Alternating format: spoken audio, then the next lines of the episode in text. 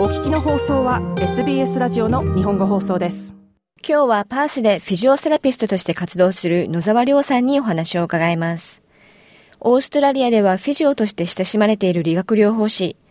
日本では医者の紹介が必要であるためあまり身近に感じられない職業ですが医者の紹介なしで診察してもらえるオーストラリアではスポーツ大国ということもあり子供から大人まで人々の生活に浸透した職業となっています。日本で理学療法士として活動していた野沢さんは、自身のキャリアをより高めたいと、約10年前、思い切って家族を連れてパースへと移住しました。今はクリニックで働いてるんですけど、日本にいるときは、あの、急性期の病院で働いてたんで、入院の患者さん例えば骨折の後とか、あと脳卒中とかになった人のリハビリをしてました。理学療法士として働いてる時に、なんかこう、なんとなく、こう自分の患者さんとかクライアントさんを良くすることで、ことはできてきたんですけど、なんかこう自分のフィジオ、理学療法になんかこう軸が通ってない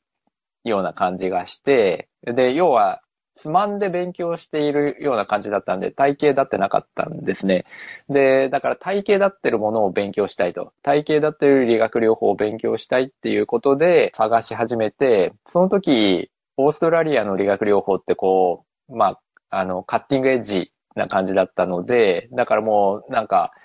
先端行ってるような感じだったから、もっと、こう、こっちに来たらいろいろなことが学べるんじゃないかっていうことで、こう、オーストラリアを支払い始めたら、海外の理学療法士でもこっちの免許を取って働けるっていうことが分かったので、それで、まあ、あの、トライしてみようかなっていう感じで決めました。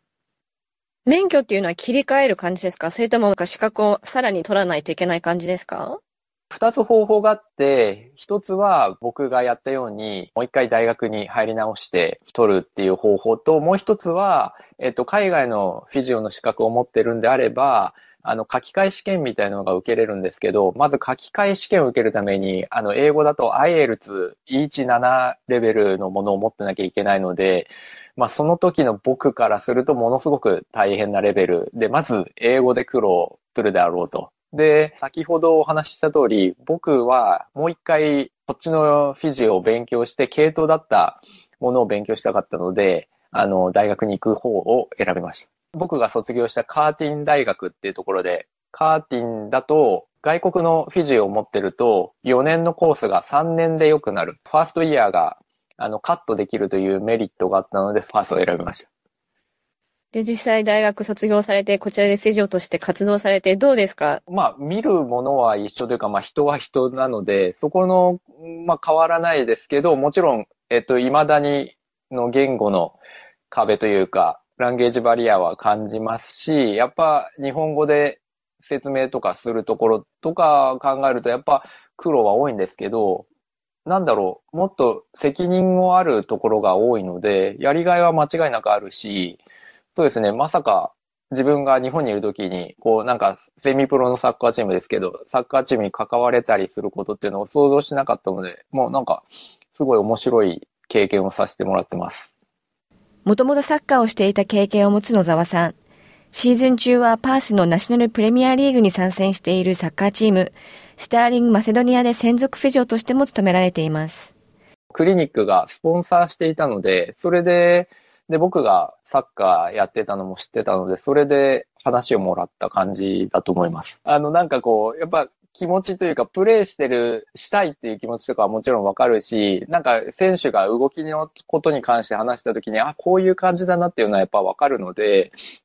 そういうところはやっぱ、あの、全くやってない人とは違うメリットはあると思います。クラブにはもうフィジオとして一人しかいないので、トリートメントとしては、あの、リハビリのメニューもそうだし、あとコンディショニングっていう意味で相談を受けたりしたら、えっと、関わる場合もあります。多く相談される怪我であったり、問題っていうのはありますか？サッカー選手は。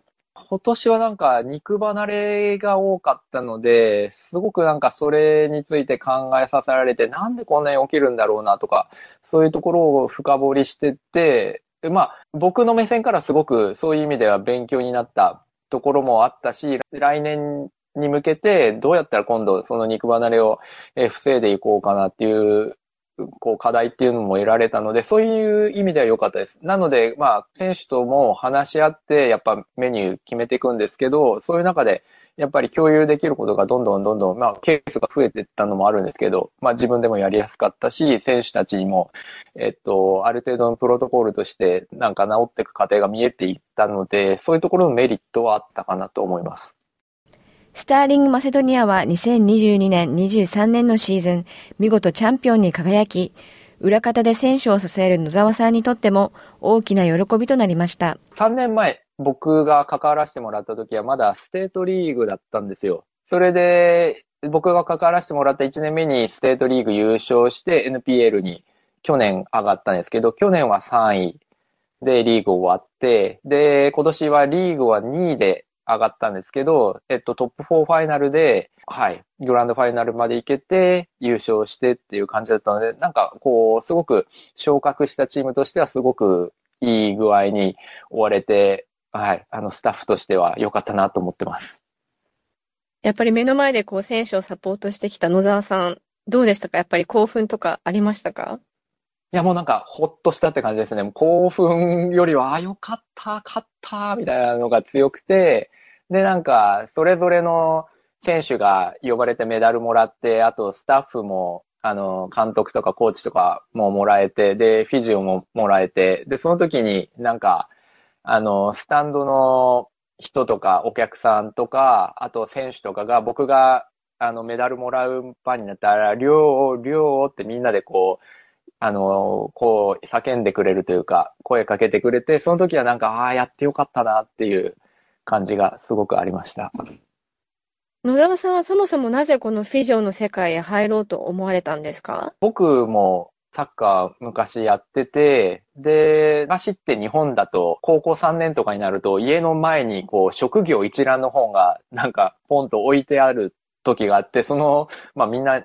かわかんないですけど、その時に職業一覧の本をみをパーッと見てて、どういうところ、どういう、えー、大学に行きたいかなと当時思った時に、その時にサッカーに関わる仕事をしたいなって、おぼろげながに思って見てたら、なんかパッと理学療法士って入ってきて、あ、こんな職業あるんだって、それで興味持ち始めたのがきっかけです。思い切って来合してから10年。住みやすいパースとワークライフバランスに大変満足していると話します。パースもやっぱり住みやすいですし、子供を育てる意味ではすごくいい環境だとは思ってるので、あの、日本にいるときは病院で先ほど言ったように働あの働いてたんですけど、朝7時半、8時ぐらいに着いて、で、働き始め、早く終われれば終われましたけど、大体でも7時とか8時とかまでいた記憶があって、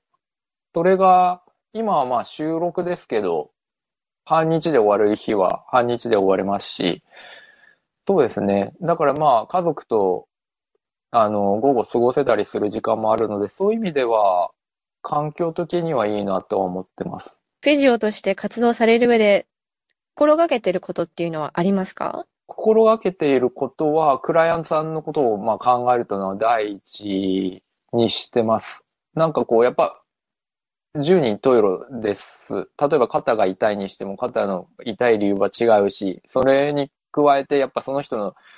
こう人生の一部に関わるじゃないですけど、その人の例えば生活、えっと、どういう職業をしているのかにもってアプローチ変わってきますし、それこそ家族がいるっていうことで、やっぱ、例えば小さい子供がいるってなると抱っこをしなければいけないとか、そういうことも考えてくるから、やっぱじ、なんて言うんだろう、その人のことを知るっていうことがまず大事で、それを大事に、はい、あのフィジオとして働いてます。日本で経験も持ってらっしゃって、オーストラリアでもこう活動されていますが、日本人ならではのフィジオのなんだろう、スキルであったり、知識っていうのは何かありますか？気が利くとかじゃないですかね。こんななんか、僕の英語ってめちゃめちゃひどいんですけど、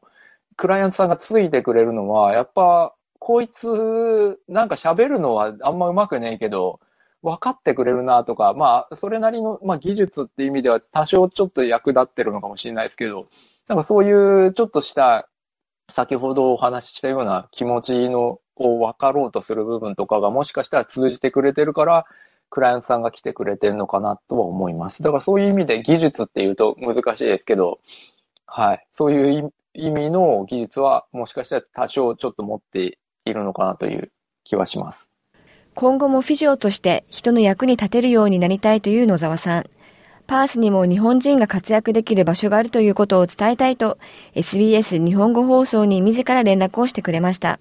こういうやつがいるっていうのをまず知ってもらえたらなっていうのがありました。サッカー自体としてオーストラリアちょっとあれだけど、日本人がサッカーをやってる環境としてオーストラリアってちょっと面白いなと思ってて、ちょっと最近もあったんですけど、こっちに来たいっていうやっぱ人もいて、日本から選手で。はい。で、そういう話とかももらってるし、で、やっぱりフィジオもそうなんですよね。結構やっぱ日本の人がどんどん、やっぱり若い子とかは出てきたいっていうのがあって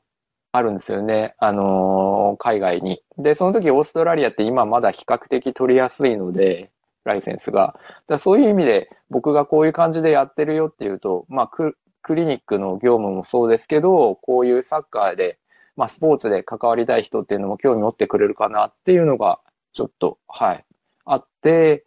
あの、連絡させてもらった感じです。ウェスタンオーストラリアにはそこまで日本人の NPL 選手っていうのはいないですか？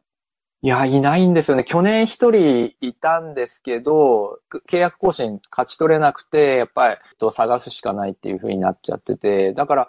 まあ、多分金額として見ると、シドニーから比べるとちょっと低いかもしれないですけど、プレイ環境としては多分ありだと思ってて、だから、あ、WA もあるんだなっていう感じで選手たちには来てほしいなと思うんですよね。だから、うん、そういう意味でも WA も選択肢としてこれから入れてほしいなと選手たちに思いますけど。